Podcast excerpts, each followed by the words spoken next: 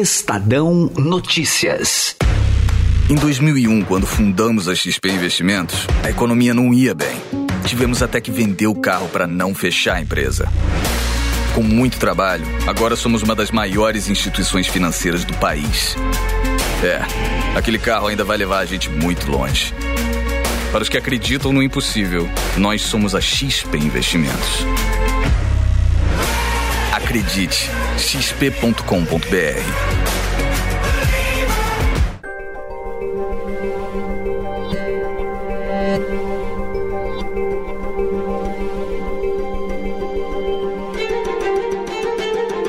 Uma eleição marcada pela polarização, troca de acusações, ascensão de um outsider com discurso anticorrupção e, claro, fake news. Não, não estamos falando das eleições de 2018, mas sim de um pleito que ocorreu há 30 anos.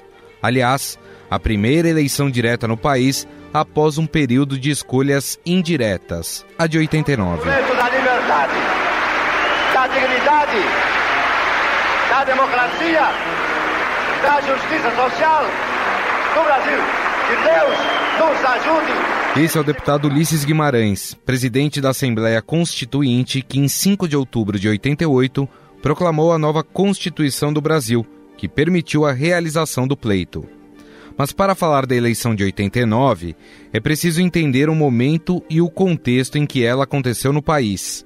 A hiperinflação do governo de José Sarney fazia com que as pessoas sentissem no bolso os problemas da gestão. Baixará. E baixará muito. Retomaremos o crescimento econômico. O país irá recuperar sua confiança. Os preços ficarão estabilizados.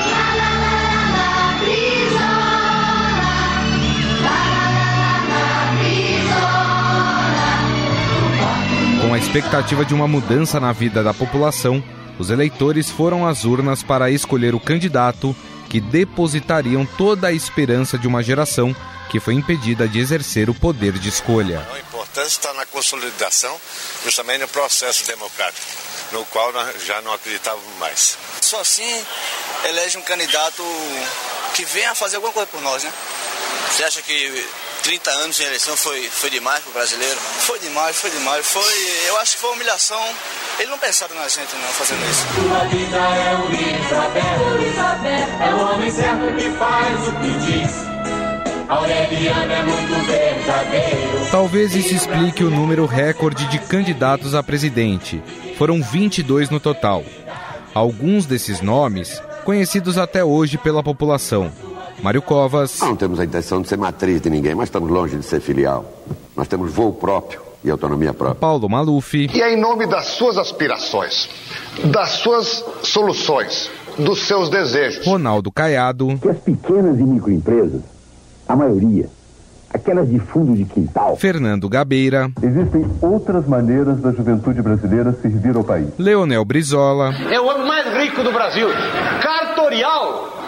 Empresário cartorial. Ulisses Guimarães. É preciso que alguém acabe com a molecagem existente no Brasil.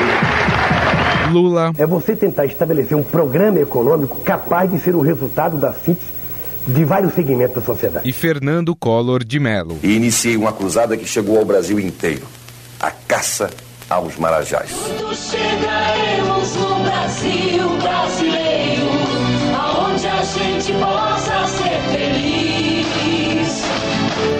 claro, alguns candidatos que, apesar das poucas chances de vitória, ficaram marcados no cenário político brasileiro, como Enéas Carneiro, do Prona. Daqui exatamente a 13 segundos vai começar o espetáculo.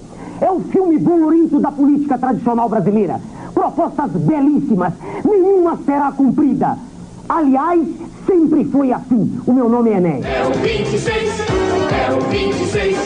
O Silvio Santos chegou a nossa vez. Silvio Santos já chegou e é o 26. Silvio Santos já chegou. Mas talvez a candidatura que mais chamou a atenção em 89 foi a do apresentador Silvio Santos. É que o meu nome não aparece na cédula. Vocês estão vendo? Os nomes de todos os candidatos. Agora, quem pretende votar no Silvio Santos deve marcar um X no 26. Bem colocado nas pesquisas, a sua candidatura foi impugnada pela Justiça Eleitoral, por fazer parte do PMB, partido que não conseguiu seu registro no TSE, e por ser dirigente de rede de televisão nacional, o que impedia a candidatura segundo a legislação vigente à época.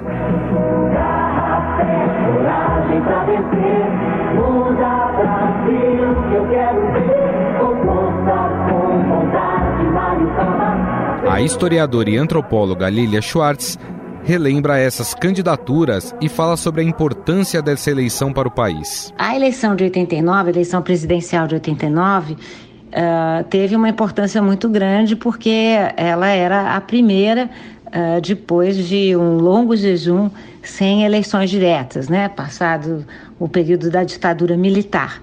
E, uh, enfim, ela, ela também teve um legado importante por conta da utopia que ela, ela inaugurava uh, que era a ideia de um Brasil novo, de um Brasil democrático, um Brasil que se abria para uma nova república depois de promulgada a Constituição de 1988, que era uma Constituição muito importante, muito uh, detalhada e que era, sobretudo, uma reação a, aos direitos cassados dos brasileiros por conta dos 17 atos institucionais que, que entraram em vigor durante a ditadura militar. Uh, essa euforia, essa alegria da, da eleição de 89 pode ser percebida pelo número de candidatos, né? Uh, foram no total 22 candidatos a presidente e 22 a vice-presidentes, né? Só não foram mais porque Jânio Quadros, que ia entrar na corrida eleitoral pela presidência, como sempre, deu uma de Jânio né, e desistiu, na verdade, desistiu de participar. Também outro, outro dos concorrentes, eh, Silvio Santos, teve a sua candidatura impugnada, mas mesmo assim a gente vê como é possível notar como era um número de candidatos imensos, né? E nomes muito conhecidos, né? Desde o Fernando Collor de Mello, eh, que saía pelo PRN, atual PTC, né? Que foi quem se sagrou vencido, vencedor da, da, nas eleições, até Lula, pelo Partido dos Trabalhadores, Brizola, pelo PDT, o Mário Covas, pelo PSDB, o Paulo Salim Maluf, pelo PDS. Era um elenco de nomes muito forte, né, muito conhecidos também na época, que mostrava a importância de, do Brasil ter eleições novamente e da, e da população poder eleger o seu candidato.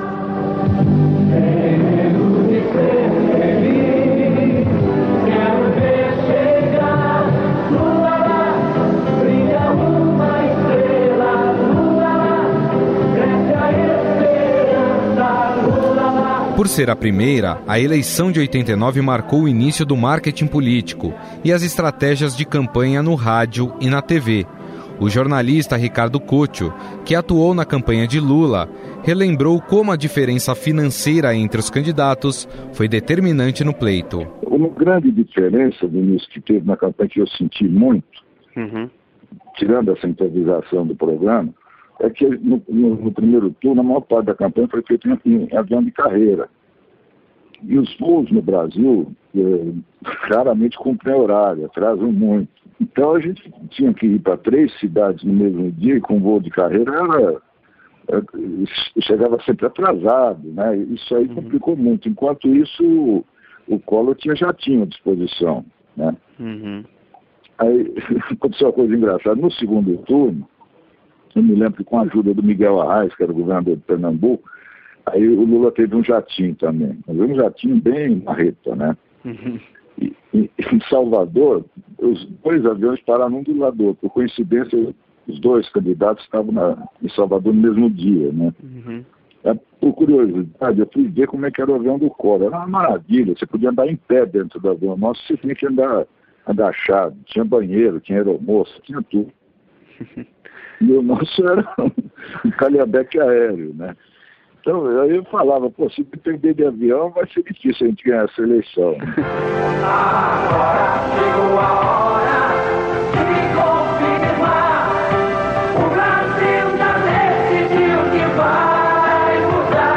Foi também em 89 que aconteceram os primeiros debates entre candidatos à presidência. Alô, boa noite. A partir de agora, a Rede Bandeirantes inicia o primeiro encontro de candidatos à presidência da República da história da televisão brasileira. Quer dizer, embates. Nós estamos com 10, 12, 15 milhões de pessoas nos Não me dá ouvindo. uma parte, dá licença, rapaz. Não lhe dou uma parte porque eu tenho esse minuto. Não lhe dou a parte. Não lhe dou a parte. Não Eu pode dar minuto. parte. Não lhe dou a parte Por porque favor, é não antirregimental. Não lhe dou a parte. Não dá não Antirregimental, pode. não dou. Não lhe dou a parte. O Eu filhote da ditadura Não, senhor. está aqui se não lhe dou a parte. O senhor tenha respeito. Filhote da Por ditadura. não ter regras estabelecidas, como hoje, em que todos têm o mesmo tempo de fala, as interrupções e bate-bocas eram constantes. Se depender de mim e depender da vontade do povo, Silvio Santos vai estar comigo trabalhando. Eu, presidente, ele trabalhando comigo na demagogia. Puxando o saco do seu Silvio Santos aqui na televisão.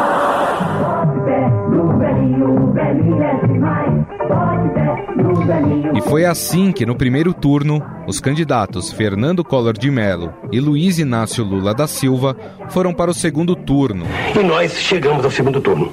E estamos tentando fazer aliança com os setores progressistas da sociedade. Estamos fazendo aliança com os companheiros do PDT, com os companheiros do PSDB, com os companheiros do PCB, com setores progressistas do PMDB. Desde o primeiro dia desta nossa segunda fase da campanha eleitoral, está acontecendo exatamente o que eu disse a vocês que ia acontecer. Nós juntos de um lado e os nossos adversários do outro lado, fazendo qualquer coisa, qualquer aliança, qualquer conchavo em troca de votos. Tem lá lá lá, tem lero lero, chega de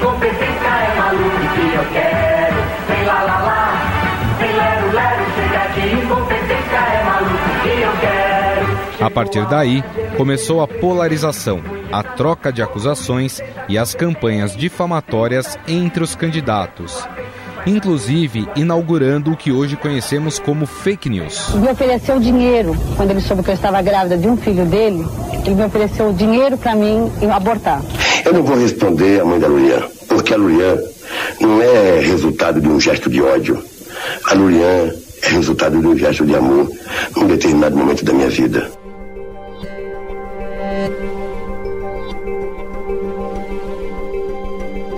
Artistas estavam diretamente envolvidos nas campanhas e na defesa dos planos de governo dos candidatos. Eu quero saber quem é que é seu patrão. É direita ou esquerda? Meu querido, pra quem você trabalha? Pro capitalismo ou pro comunismo? A minha mão de obra, eu vivo no sistema Pra quem você trabalha? Pro capitalismo ou pro comunismo?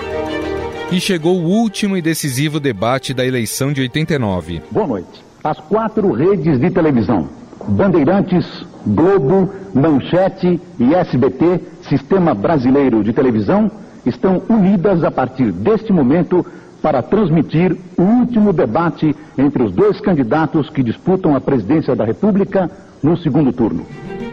Mas foi uma edição deste debate feita pela Rede Globo que até hoje é questionada pelos apoiadores de Lula por ter favorecido Fernando Collor de Mello. O último e decisivo debate entre os candidatos Collor e Lula. O duelo de quase três horas foi acompanhado até a madrugada por milhões de telespectadores em todo o país.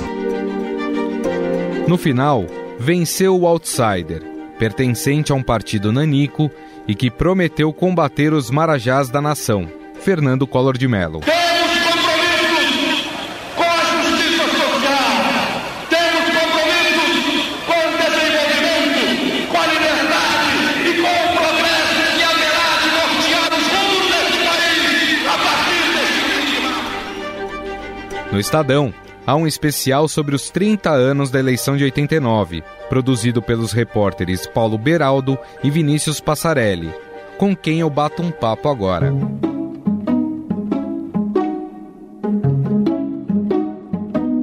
Tudo bem, Paulo? Tudo bem, Vinícius? Tudo bem, Gustavo? Tudo bem, Gustavo?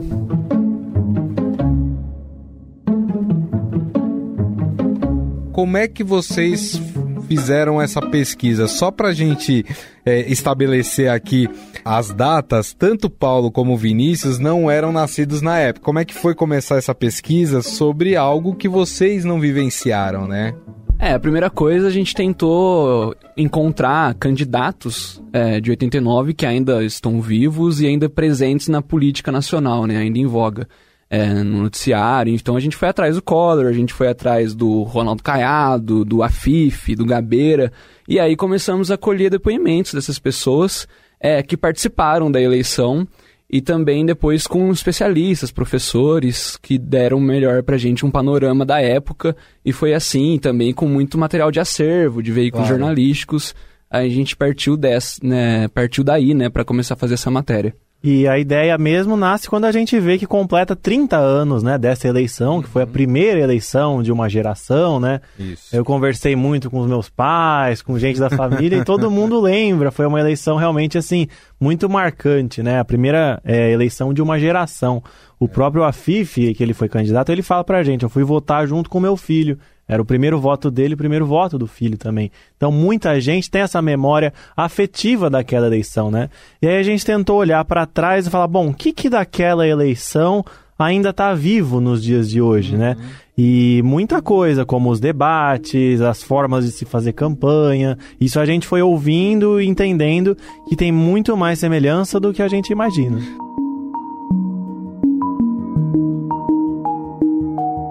Que eu acho mais desafiador, né, em se tratar desse assunto é porque tudo era novidade, né?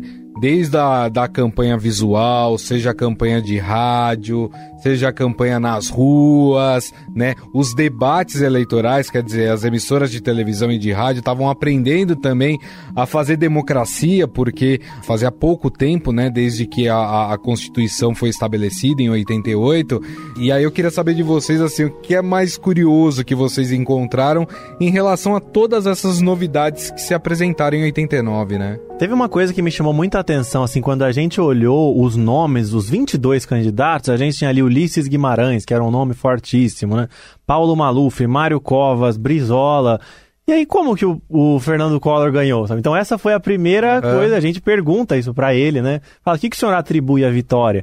E aí ele vai falar, é um projeto de mudança, a sociedade queria algo diferente. Atribuo ao fato de que houve uma perfeita sintonia entre a minha mensagem, entre o meu projeto e as expectativas de uma sociedade em rápida transformação, tanto no plano mundial quanto no plano nacional. E... O apolítico, né? É, assim, então é o caçador de Marajá, contra contra a corrupção. Uhum. E aí as pessoas que a gente foi ouvindo da campanha falam isso. Aquele discurso anticorrupção, ele ainda está muito presente hoje. E o Collor encarnou aquilo muito bem, né? Até hoje ele é o presidente mais novo a ter sido eleito num país da América Latina, né? Tinha 40 anos. Então é uma coisa muito é, marcante mesmo. É, assim, a, a, primeira tentação é já fazer uma comparação da eleição de 89 com a eleição do ano passado, né? E o Bolsonaro também, de certa forma, uma, uma figura que subiu muito rápido é, é, nas pesquisas ano passado e de repente se tornou um candidato viável e competitivo. Então é uma tentação já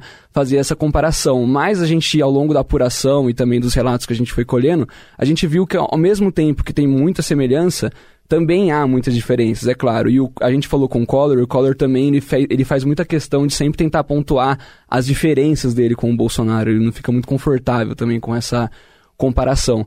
Mas o que me chamou bastante atenção, além disso, é, foi como os debates eram feitos, os debates televisivos. Sim taxativamente, todos os, os, candidatos com quem a gente conversou, eles dizem que era uma coisa muito mais livre do que é hoje, né? A questão do tempo de fala, era um debate de fato, assim, era pouca presença do mediador, e isso também é bastante interessante. E imagino como que isso, na época, foi o impacto disso, né? Depois de 30 anos, uma eleição para presidente e com discursos televisionados de uma maneira tão livre e aberta, assim, entre nomes gigantes da política na época, né? Maluf, Brizola, Ulisses Guimarães, o próprio Lula. É, enfim, imagino que na época tenha tido um impacto muito grande esses debates na televisão. Outra coisa, o Roberto Freire, que também foi candidato naquela época, depois foi ministro, uhum. senador, hoje ele é presidente daquele partido Cidadania. Ele diz que nunca viu a sociedade brasileira tão engajada e tão dentro de uma eleição como foi aquela. E aí ele começa a falar que nas escolas as pessoas falavam sobre isso, faziam trabalhos escolares, a televisão dava muita atenção, é, que se vivia muito, como na avaliação dele não se viu tanto na, nos últimos pleitos.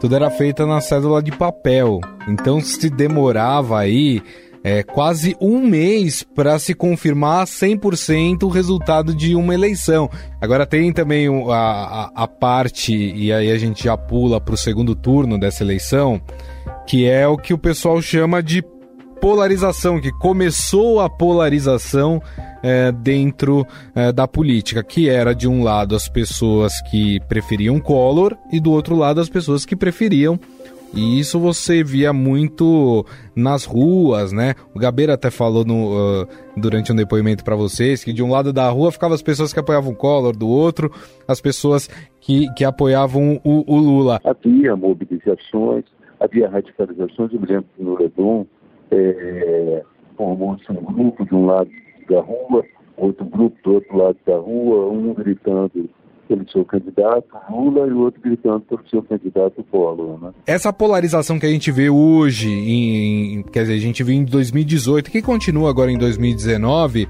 era uma polarização parecida pelo que vocês conseguiram apurar? É, no sentido ideológico, é parecido porque Collor e Lula, eles realmente estavam em espectros opostos ideologicamente na época, né? Eram programas completamente diferentes, o Collor era um candidato é, ligado à, à, direita, ideias liberais na economia, enfim, e o Lula é um candidato de esquerda. É, o Lula e o Brizola, né, essa polarização ela ficou marcada no primeiro turno ainda com essas, esse, essas duas figuras da esquerda, o Lula e o Brizola. Até surpreendentemente o Lula foi para o segundo turno e não o Brizola, né?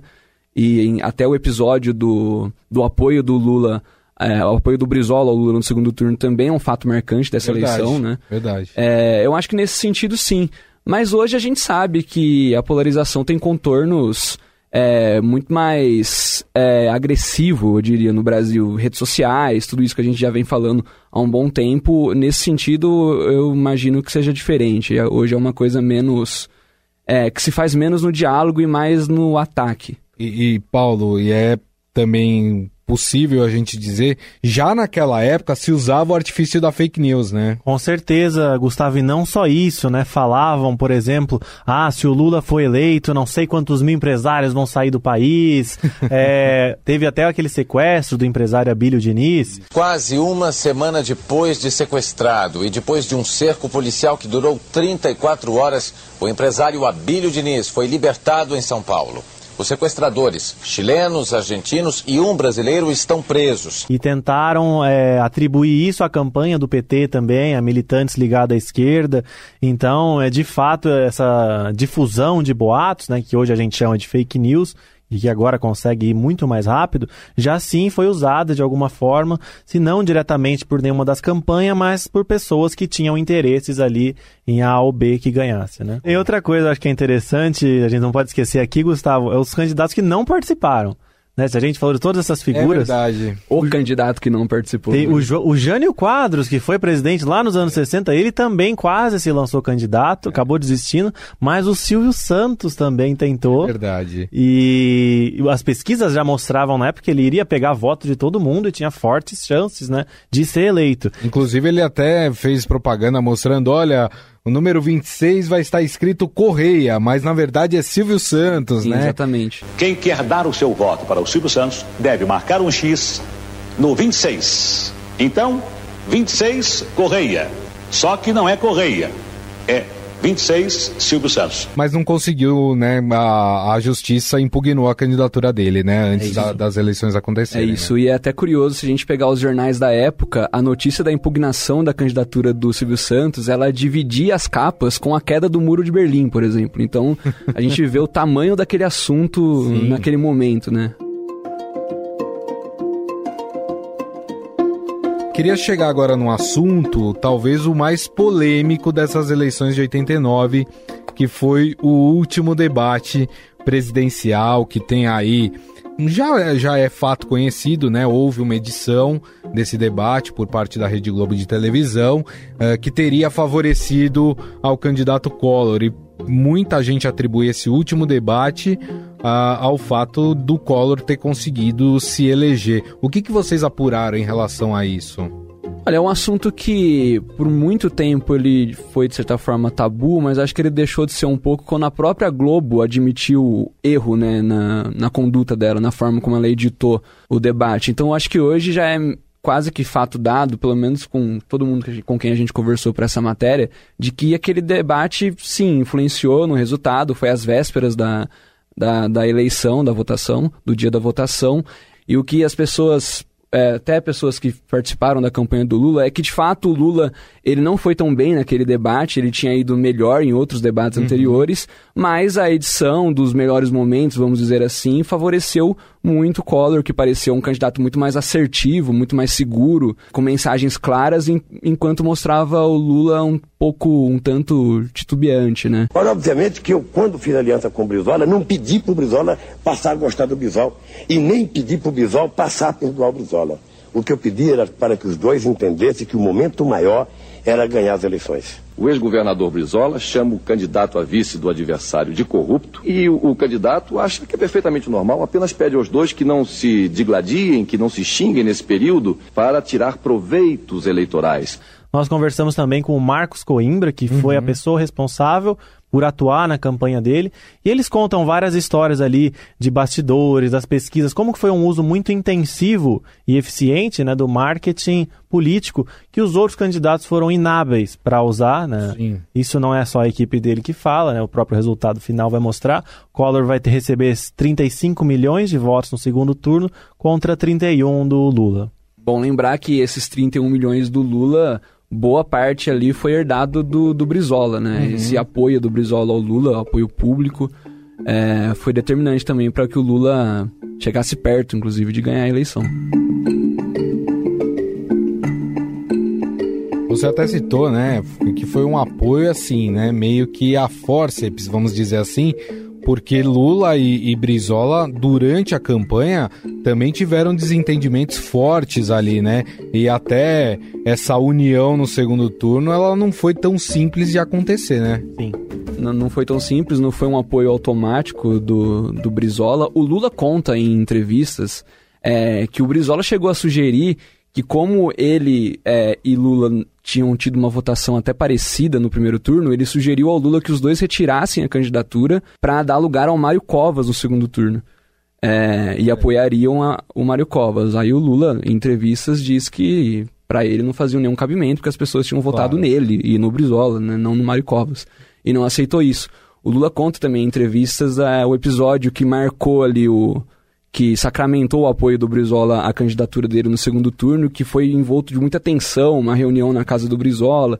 Até dado o momento da conversa, ele ainda não sabia se o Brizola ia de fato é, apoiar, mas o Brizola acaba apoiando e, e ajudado, ajudando o Lula no segundo turno, né? É de alinhamento em torno desta unidade que nós trabalhamos por construir. É como disse o Lula, é uma unidade na diversidade das posições democráticas, progressistas e de esquerda. E é bem interessante, né? Porque a gente está falando, o Collor era a novidade, era o apolítico, era o cara que estava surgindo, né? E ele estava enfrentando pessoas muito fortes e pessoas que tinham o respeito do povo brasileiro, né? Pessoas que participaram das campanhas das diretas, né? Estamos falando de Ulisses Guimarães, estamos falando de Brizola, estamos falando do Lula, estamos falando do Mário Covas. Então... O, o Aureliano Chaves participou Isso. daquela eleição, ele já tinha sido vice-presidente na, na época da ditadura, é, governador de Minas, né? Isso. Talvez a, a vitória do Collor foi tão maiúscula porque ele conseguiu superar todas essas pessoas que já tinham é, uma imagem muito positiva perante a, a população brasileira, né?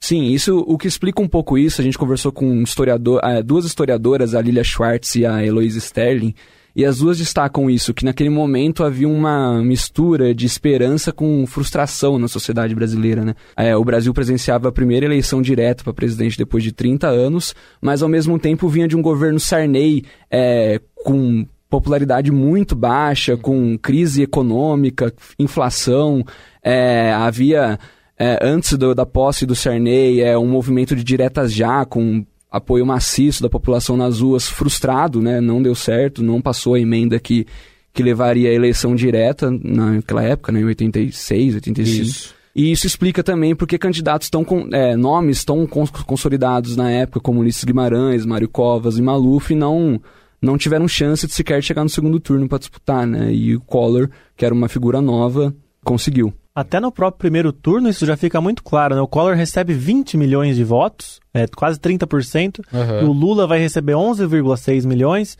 e o Brizola 11,1. Então, assim, é quase o dobro ali de largada, Sim. né, no, no, primeiro turno.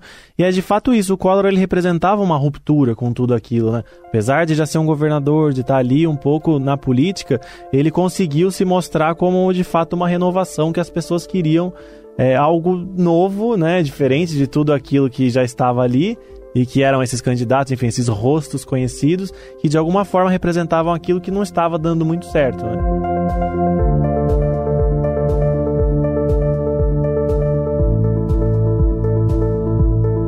Qual é a conclusão que vocês chegam em relação à eleição de 89? O que, que ela deu de importante é, para o Brasil? O que, que o Brasil conseguiu tirar dessa eleição de 89? Eu acho que ela foi uma eleição que ela lançou as bases para todas aquelas que viriam depois, né? As pessoas aprenderam a fazer campanha, a usar o marketing político de forma cada vez mais efetiva, industrial até foi o termo que a gente ouviu. Hoje são campanhas muito profissionais, né? 30 anos depois. A, a questão dos debates, né? Foram os primeiros, então ali já havia exemplos do que era bom e não era bom. É, eu acho que é uma eleição que ela ensinou todo mundo é, no Brasil, não só o meio político, mas acho que os meios de comunicação, é, a população, as pessoas a, a se envolverem né, numa eleição. É, num debate democrático, coisa que hoje pode parecer até distante, mas na época era importantíssimo.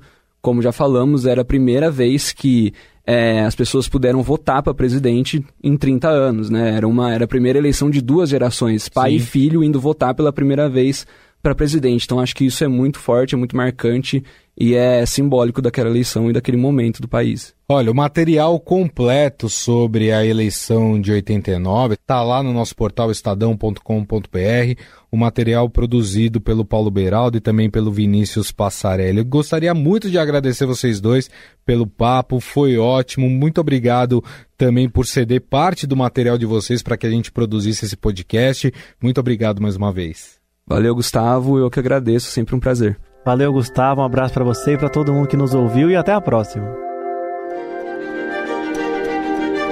O governo Collor durou dois anos e nove meses. O ex-presidente renunciou ao cargo após a Câmara dos Deputados autorizar a abertura de processo de impeachment contra ele por irregularidades na gestão. Mas isso é uma outra história.